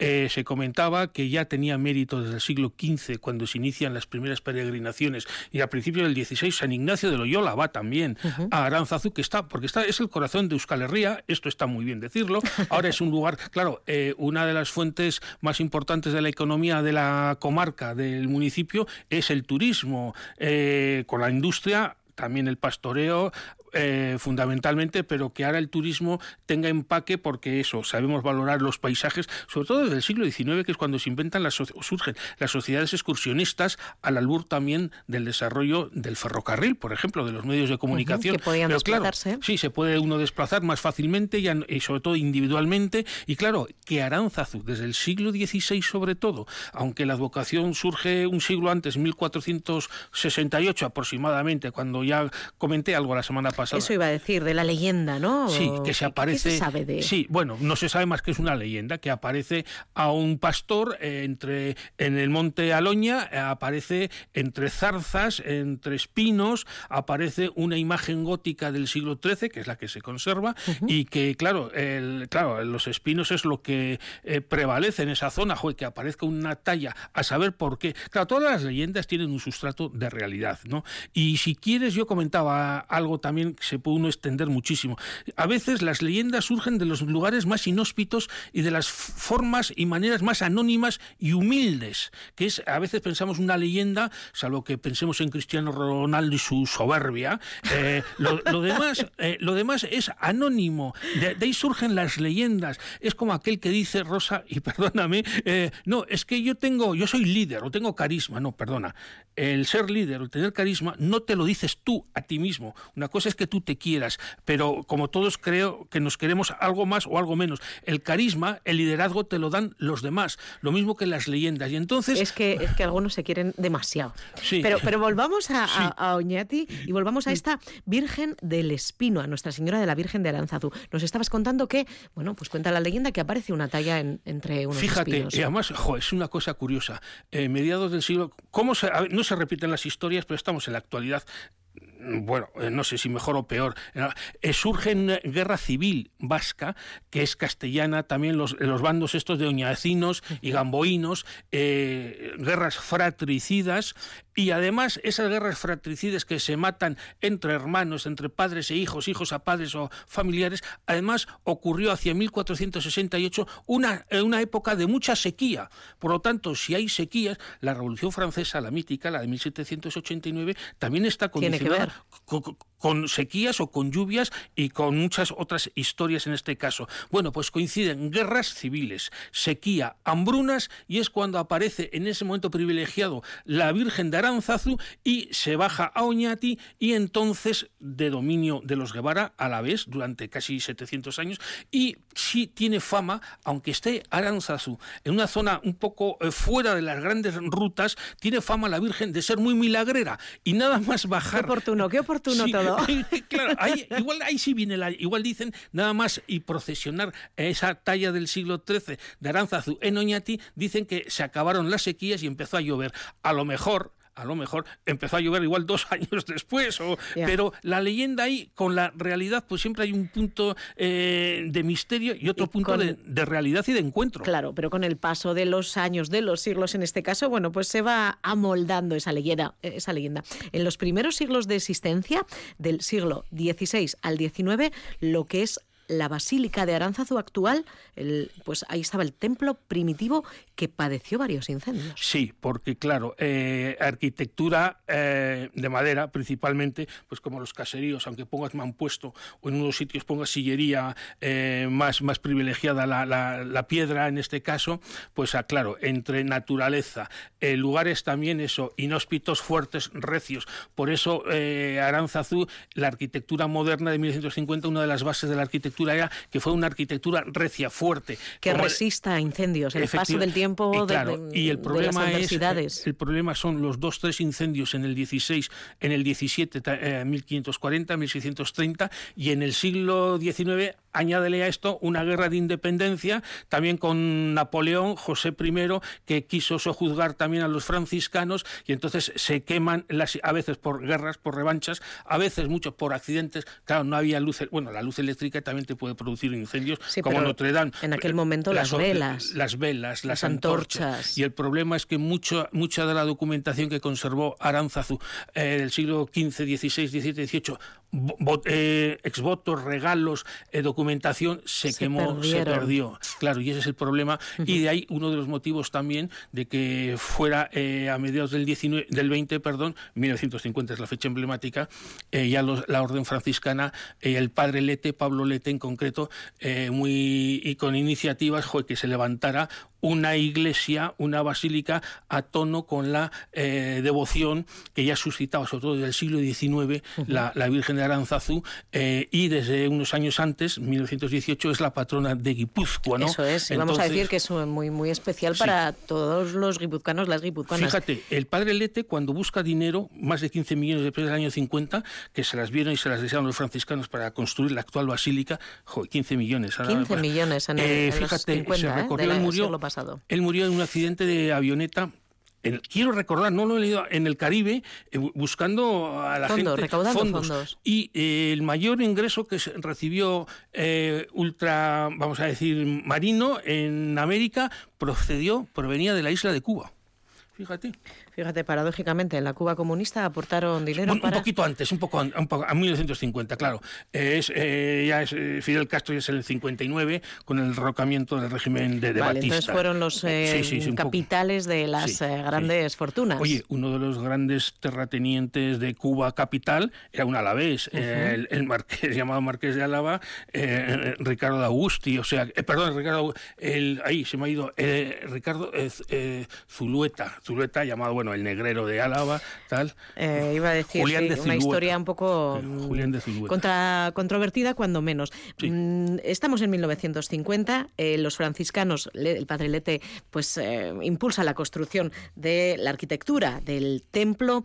Eh, tiene que ver también, es, en ese momento histórico, el pintor vitoriano Pablo Uranga. No, un poco antes. Un, ¿Un poco poquito antes? No, no, no, no, antes, antes. No, eh, Pablo Uranga entra, no, esto estoy hablando en la Gran Guerra unos años antes, en 1914, 1918, porque eh, Pablo Uranga estuvo, victoriano de nacimiento de la pintorería, pero estuvo muchos años íntimo amigo de, de Zuluaga, vivieron mucho en, en París, y eh, cuando va a triunfar, está triunfando eh, Pablo Uranga a principios del siglo XX en París, o parece que le dan éxito de crítica al menos, pues no se le ocurre otra cosa que internarse en una de la- es toda esa zona de eh, Mondragón, en, en el Gueta, en el- uno de los picos o pueblos más altos, dicen, de Guipúzcoa, en el Gueta. Y ahí conoce a una... Él se retira ahí, Él se retira ahí. temporalmente. Eh, bueno, nunca sabes. eh, y ahí conoce a una vitoriana que es profesora, Prudencia Lejarreta, y, oh, esta es una historia igual a largo demasiado. Era profesora tal. No, pero es que luego. Como digo, profesora de primera enseñanza, y es que eh, en el año 18 aparece, eh, se brinda eh, Pablo Uranga a pintar varios cuadros que los vi en su momento en, en Aranzazu, en el año 18, se interna pintar gratuitamente, luego algo se le paga. ¿Por qué? Porque había hecho una promesa a los franciscanos. ¿Qué promesa era? Es que los franciscanos se habían portado muy bien con su mujer y la habían recomendado para que continuara dando clases, no en el Gueta, sino en el mismo San Sebastián. Y ahí es entonces cuando deja En ya... agradecimiento, eh, él decide vivir- pintar eh, algunas obras para Aránzazu. Sí, yo, yo recuerdo haberlas visto, eh, además con en un patio interior, pero exterior también, eh, con buena luz al mediodía, tal, y ahí estaban los cuadros, también con la procesión de 1854, por ahí no recuerdo ahora, cuando es la eh, es la, la, la- la patrona ya de eh, la coronación de, de Aránzazu. Para Guipúzcoa. Otra cosa es que la patrona de Guipúzcoa es, es también ese mismo año, 1918, si no me Estamos hablando de la- los primeros años del siglo XX, pero sí que es, eh, damos un salto en el tiempo, y es en 1950 cuando, digamos, comienza la construcción del Aránzazu que conocemos. Sí, eh, solo se conserva la cripta, la cripta, claro, todos los templos religiosos y eso que en esos escarpados, eso eh, que hay en Aranzazu, esos barrancos y esos ríos y cuevas, hay bastantes cuevas y oquedades, eh, bueno, todas las iglesias eh, se construyen unas encima de otras en lo que se puede por estratos arqueológicos. Es el edificio nuevo con Luis Laorga y Javier Saez de Oiza, entonces, bueno, eh, arquitectos eh, adscritos al colegio madrileño, de un montón de proyectos y entonces eh, se hace la, se diseña la, es el proyecto, no sé si se presentaron 16, 18 proyectos, de hecho ya para Aránzazu y se aprueban los franciscanos, fíjate si eran modernos, que aprueban el más rupturista de los conceptos eh, arquitectónicos y demás, que es de Oiza, luego fue íntimo amigo Saez de Oiza de Jorge Oteiza, ¿no? Las obras duraron casi 20 años. Sí, la iglesia no. La iglesia se, leva- se inauguró en 1955, eh, pero y se consagró en el 69. eh, ya estaba abierto a, a culto el año 1955, pero ese llamado grupo de Aranzazú que decía el difunto crítico de arte de Baracaldo, Santiago Amón, ese grupo Aranzazú, Oteiza, Chillida, Basterrechea, también estuvo Agustín Ibarrola, aunque la gente no le estaba haciendo el servicio militar. Entonces, en Loyola, en el barrio de Loyola, en San Sebastián, y Agustín Ibarrola, eh, eh, eh, Carlos Pascual de Lara, que falleció, eh, eh, Juan María Dulate, también hizo las vidrieras, tal. Todo eso se empieza a hacer los años 50, 50, pero en el año 55 se dice, la iglesia en guipuzcoana dice que, claro, siempre aprovecha la gente a meter cizaña. Hubo también muchos, en las historias de estos 300 años de Aranzazú, los franciscanos tuvieron que aguantar también con los mercedarios, algunos, con los dominicos, con los eh, jerónimos. claro, varias. son posesiones de tierras, de monasterios, de basílicas y muchas de las donaciones de las familias y en lugares de una gran religiosidad como es toda esa zona también y como ha sido siempre el País Vasco Euskal Herria, pues eso supone también dinero. Entonces, y eh, se queda eh, en el año 55 se se suspende eh, las obras escultóricas, pictóricas de Néstor Basterrechea, de Oteiza, diciendo que eran de que no tenían como mucha que ver ese tipo de eh, arte religioso con la espiritualidad, no Les pareció demasiado avanzados, pues, rupturista. que no les distrajera a estos artistas que están extraviados con los desvaríos modernistas, se decía. Sí, te cuento, pero en el año 72, es decir, ya tres años después de, de que se inaugura el año 69 la última fase de Aranzazú, todos estos proyectos escultóricos, eh, sobre todo de Jorge Oteiza, están en el Museo de Arte Religioso Moderno del Vaticano. O sea, tómate. Los proyectos, porque Los no se llegan a realizar. No, no, no, algunas. proyecto no, no, no, y ya está, no, no, los, eh, los bocetos, proyectos, hombre, no vas a llevar la estatuaria que pesa, cada escultura Ajá. pesa cuatro toneladas, llevas las maquetas que, Las que- maquetas hizo Ote- Oteiza en arcilla y demás. Vale, vale, vale.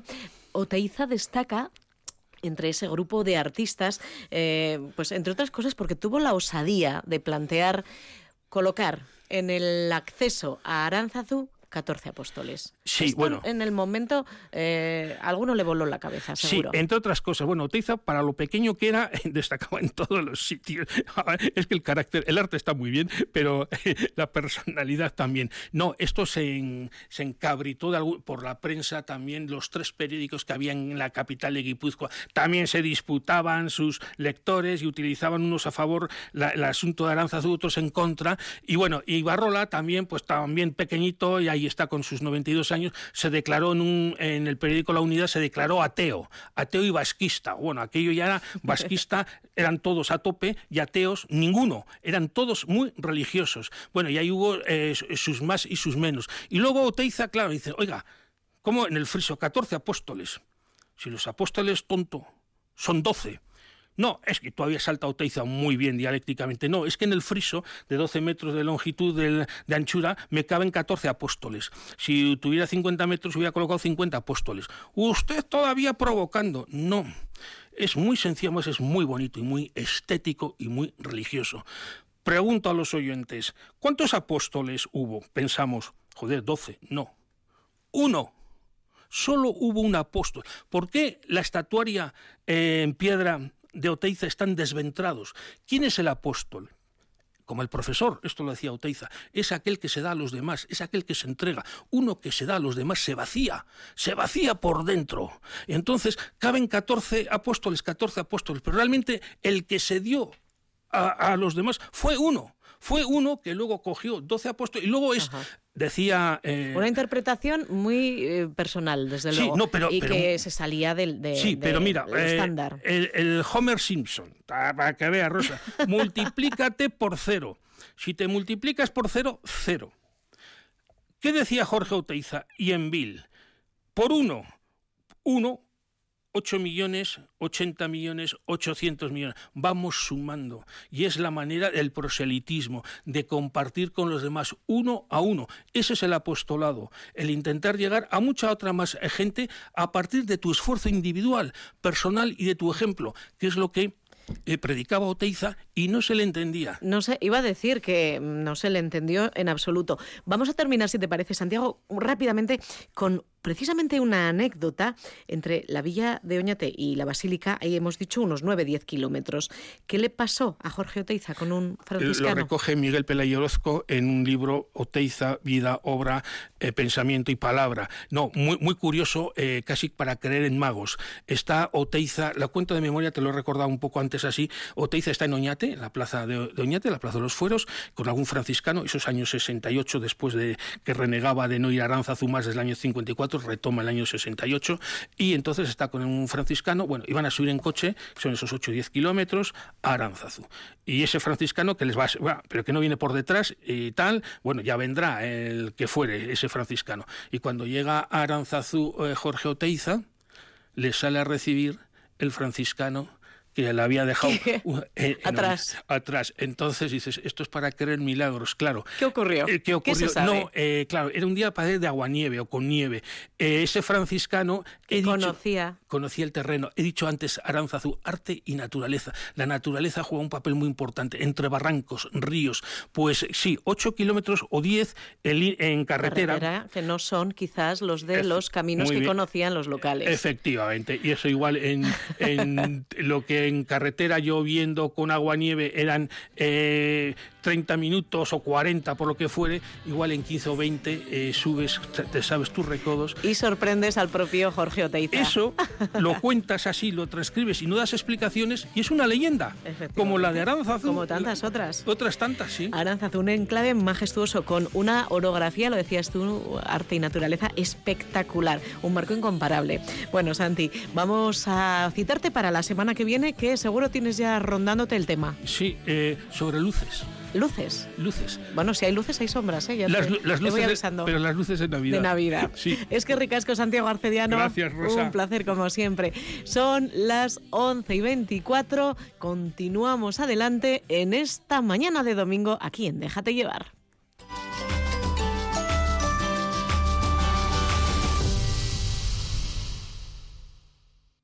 Iazko udan, amasei lagun hil ziren Euskadiko errepideetan. Zein izango litzateke zure ustez kopuru onargarriago bat?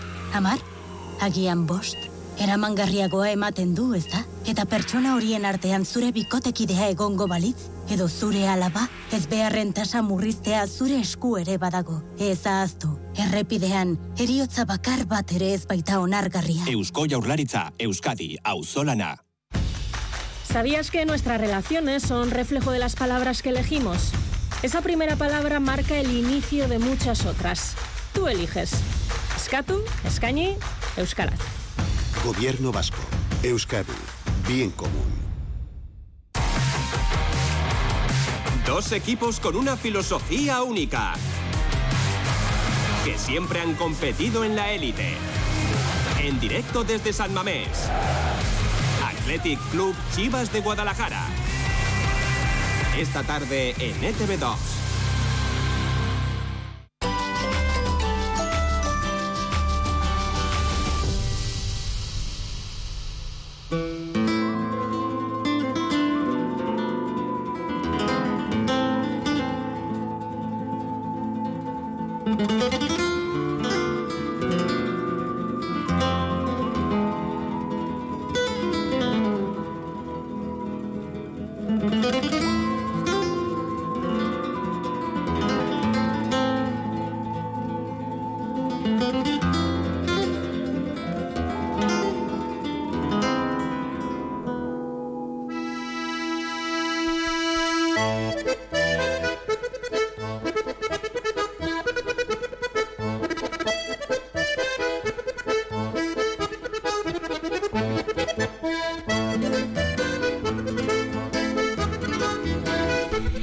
Se va a armar una buena en la Catedral de Santa María en Gasteiz, porque el Centro Galego de Vitoria ha organizado el cierre de la Puerta Santa de la Catedral Vieja, que lleva abierta desde julio de 2021 y que no se volverá a abrir hasta 2027, próximo año jacobeo.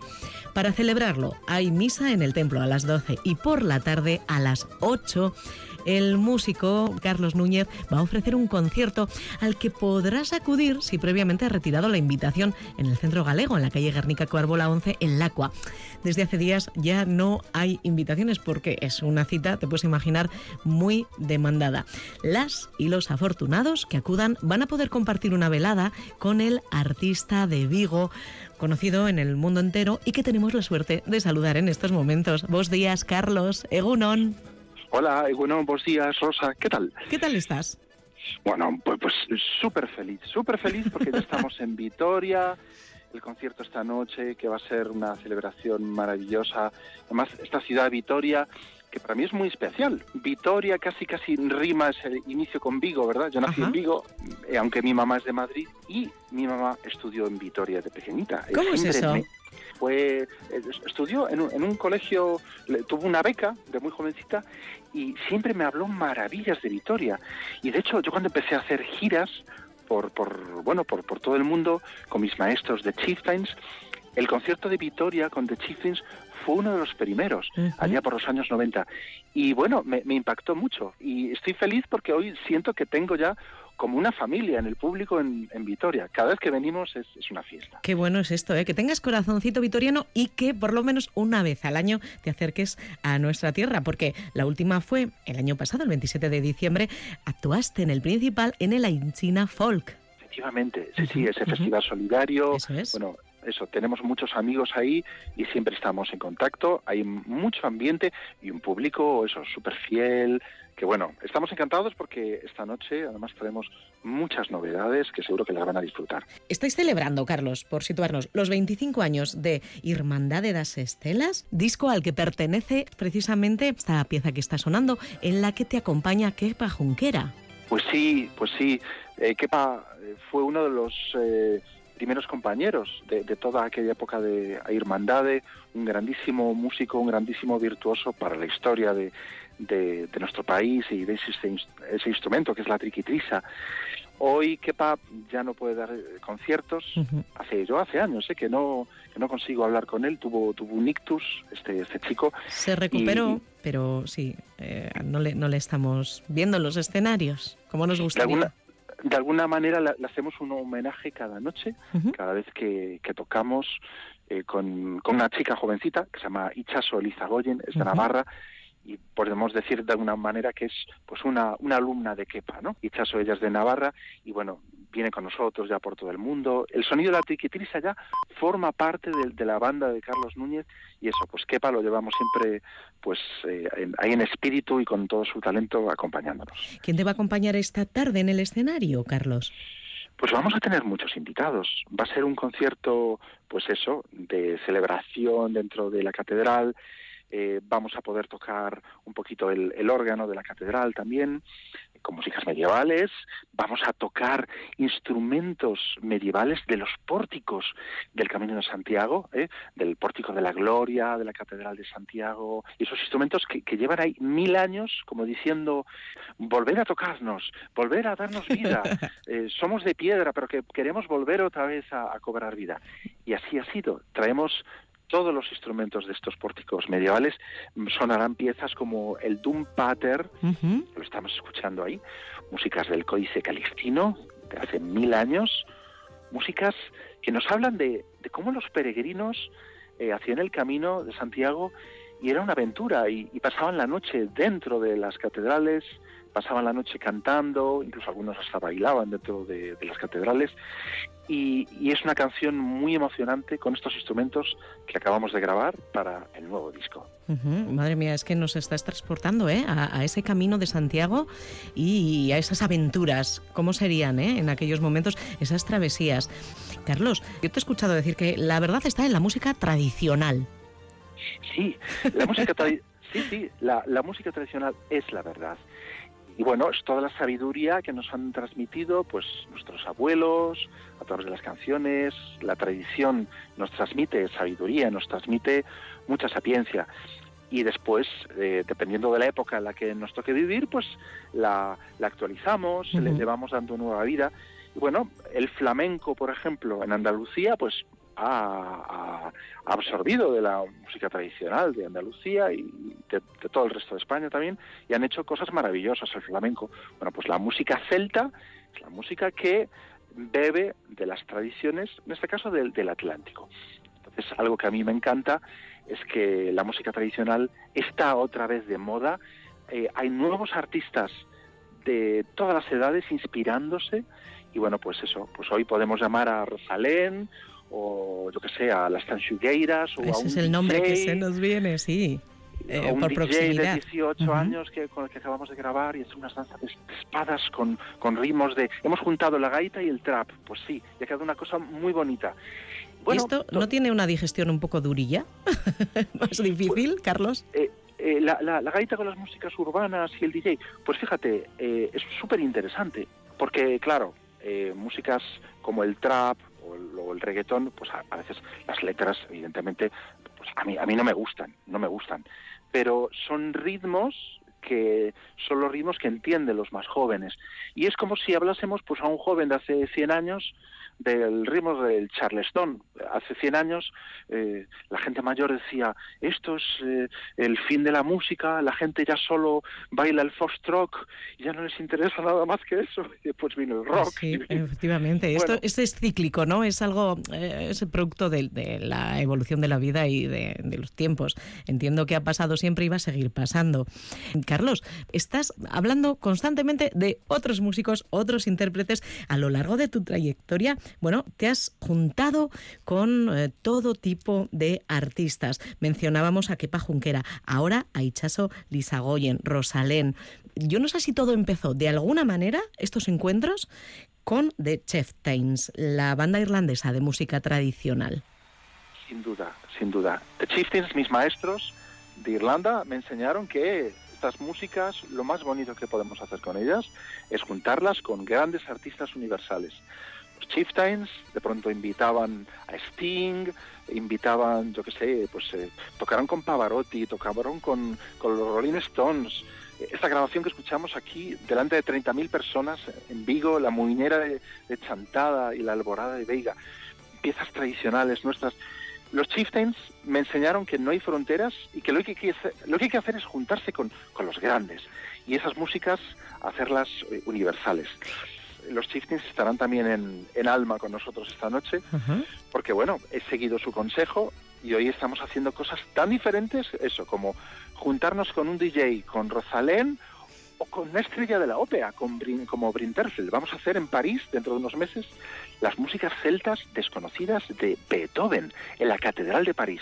Pero esta noche, os prometo que esta noche en la Catedral de Vitoria estrenaremos algunas de esas músicas de Beethoven. Bueno, nos vas a poner los dientes largos, eh, sobre todo a la gente que no pueda ir, nos lo contarán, ¿eh? seguro. No hay fronteras en la música, dice Carlos Núñez, que se lo enseñaron los Chieftains, y él ahora está extendiendo ese mensaje por todo el mundo, a toda la gente mm, joven que te sigue y a veteranos artistas que comparten escenario contigo. Carlos, muchísimas gracias por habernos atendido, eh, por hacernos un huequito. Siempre es un placer charlar contigo y además es que siempre nos sorprendes. Oh, muchísimas gracias, Rosa. Yo, yo- yo creo que una, una de las cosas más bonitas que tienen estas músicas es que no hay edades. Podemos tener en el público gente muy joven, gente muy mayor, o sea, y, me encanta, o sea, me encanta emocionar a la gente muy mayor, eso que es todo pura sabiduría, y aprender de los más jóvenes también. Y conocer a gente maravillosa como vosotros, los medios de comunicación, que sois parte de, de toda esta magia de la música. un placer poder tratar con personas como tú, Carlos. Que vaya muy bien esta tarde y que tengamos ocasión de verte próximamente. Ya sabes, al menos una vez al año te esperamos por aquí, ¿eh? Ojalá, ojalá. Nos vemos el año que viene, ojalá. y si no en París. Es que ricasco, Carlos. Es que ricasco. Un abrazo.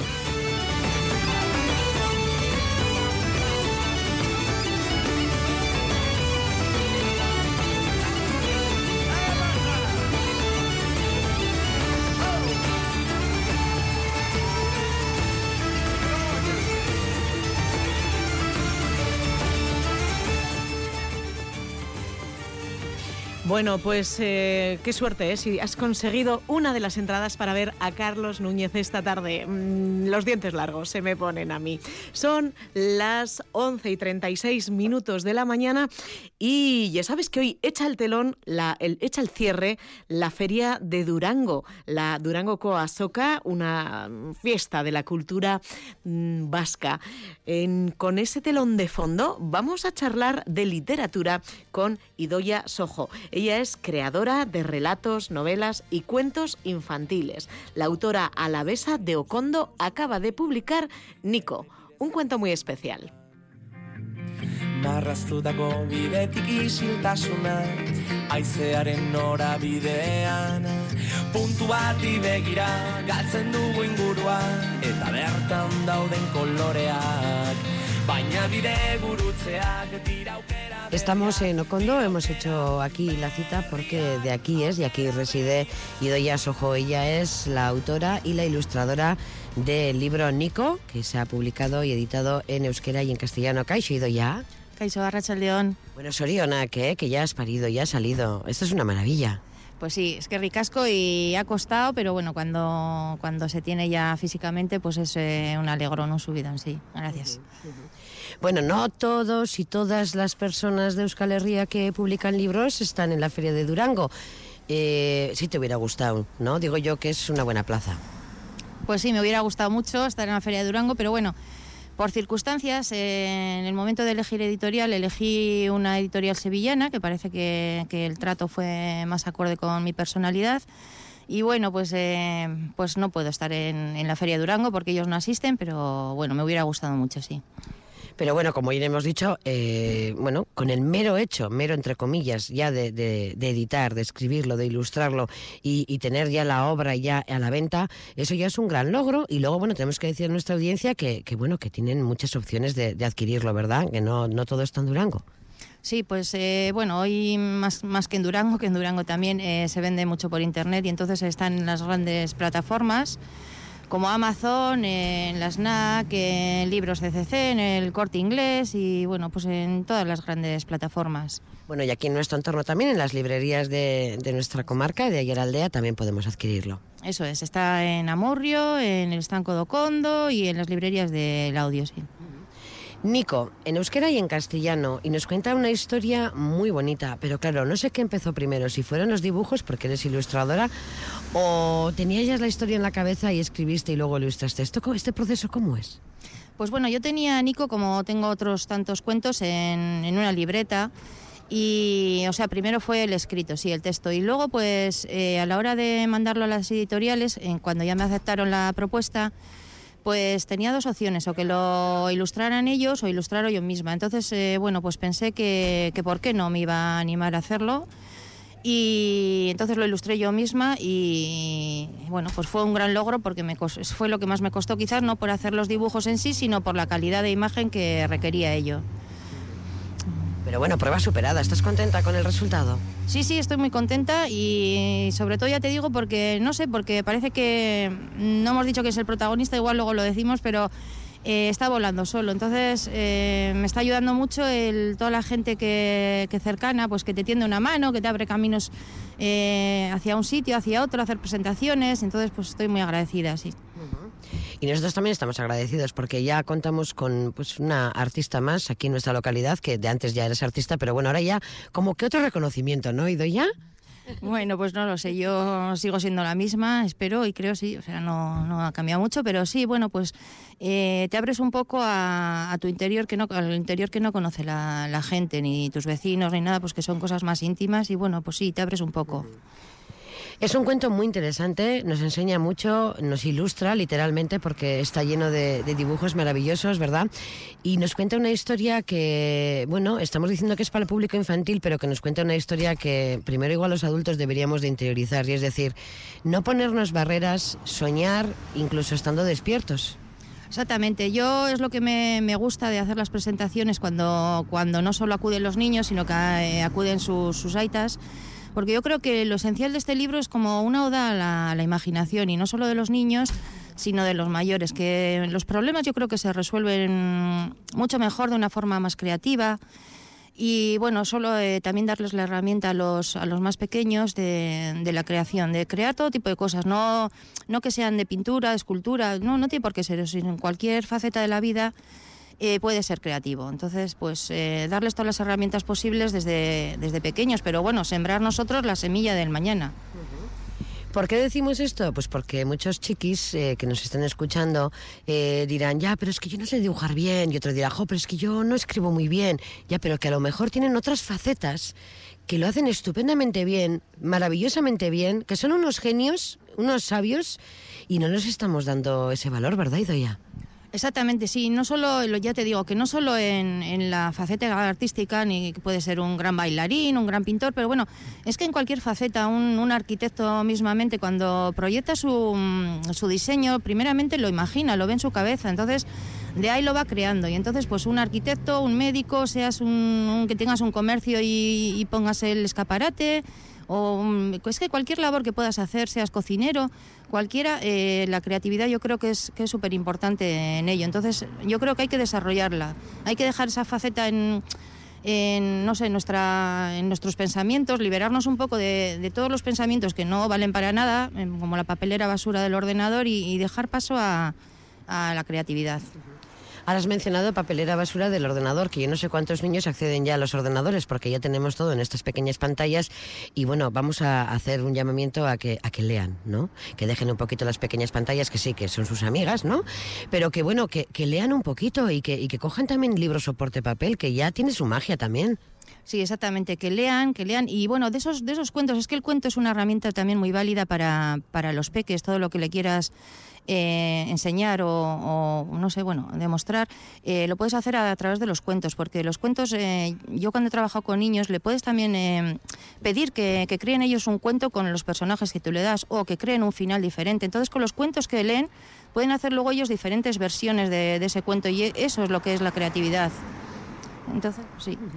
Bueno, pues que la lista, cuando escriban la carta a Lorencero, a Maridomingui, a los Reyes, igual recomendamos también eh, que se acuerden de la cultura. ¿eh? Y si los peques no se acuerdan, pues que ahí te llama, y seco, saba, y tite, amoma, pues que igual un poquito de cultura, ¿verdad? Exactamente, sí, la cultura, por desgracia, la cultura está un poco cara.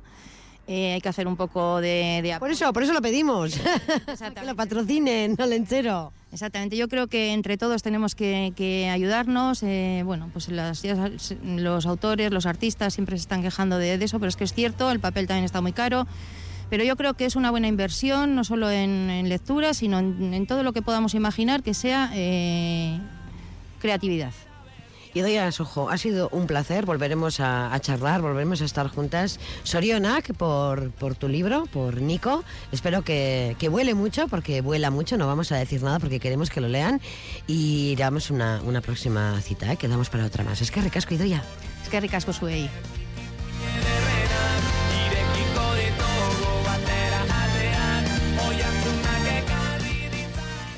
Pues una sugerencia fantástica, ¿eh? Pedimos a Olenchero, a Maridomengui, a los Reyes Magos, libros, literatura, también nos vale la música, ¿eh? Mm, La creación cultural que, bueno, pues eh, siempre es una sugerencia perfecta para estos días que se nos vienen.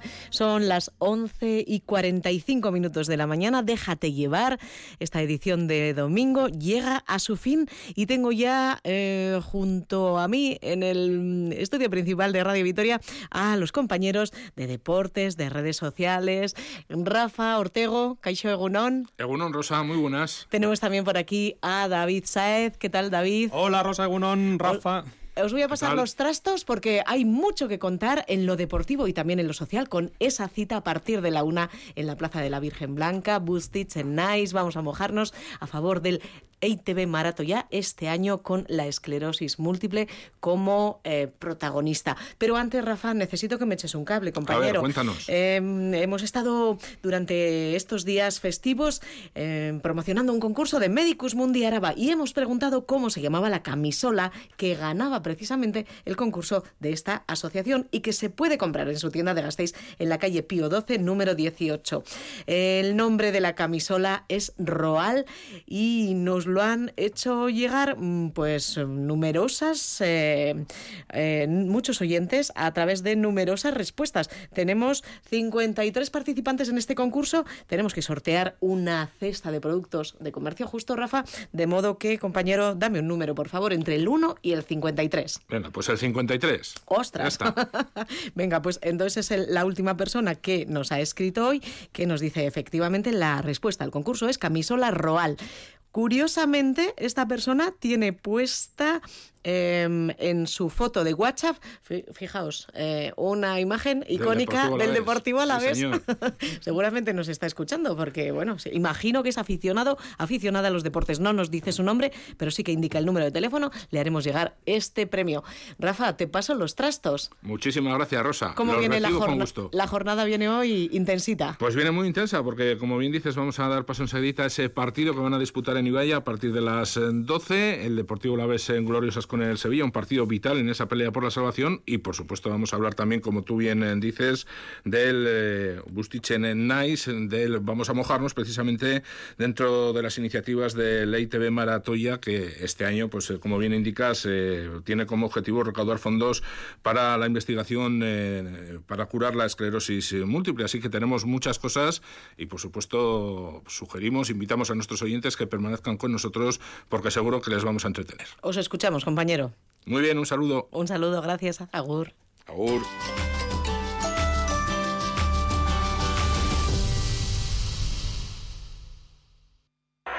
Adinak ez gaitu definitzen, baina askotan diskriminatzeko edo baztertzeko erabiltzen da eta beraz baita tratu txarrak emateko ere. Gizartea justuagoa eta berdinzaleagoa izan dadin, egon gaitezen erne adinean oinarritutako diskriminazioaren aurrean. Berdintasuna justizia eta gizarte politikak. Eusko Jaurlaritza, Euskadi, Auzolana. Deportivo Alavés Levante. Con Eneco Aldecoa. Mendizorroza debe romper la mala racha ante uno de los grandes rivales. Este lunes desde las ocho y media. En Radio Vitoria.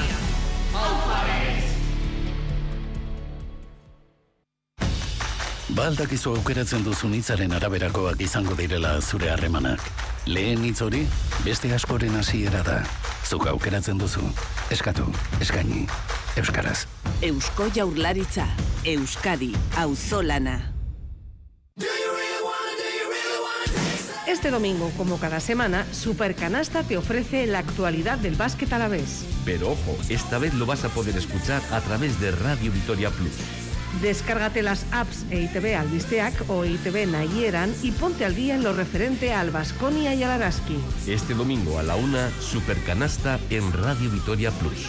The invisible bone.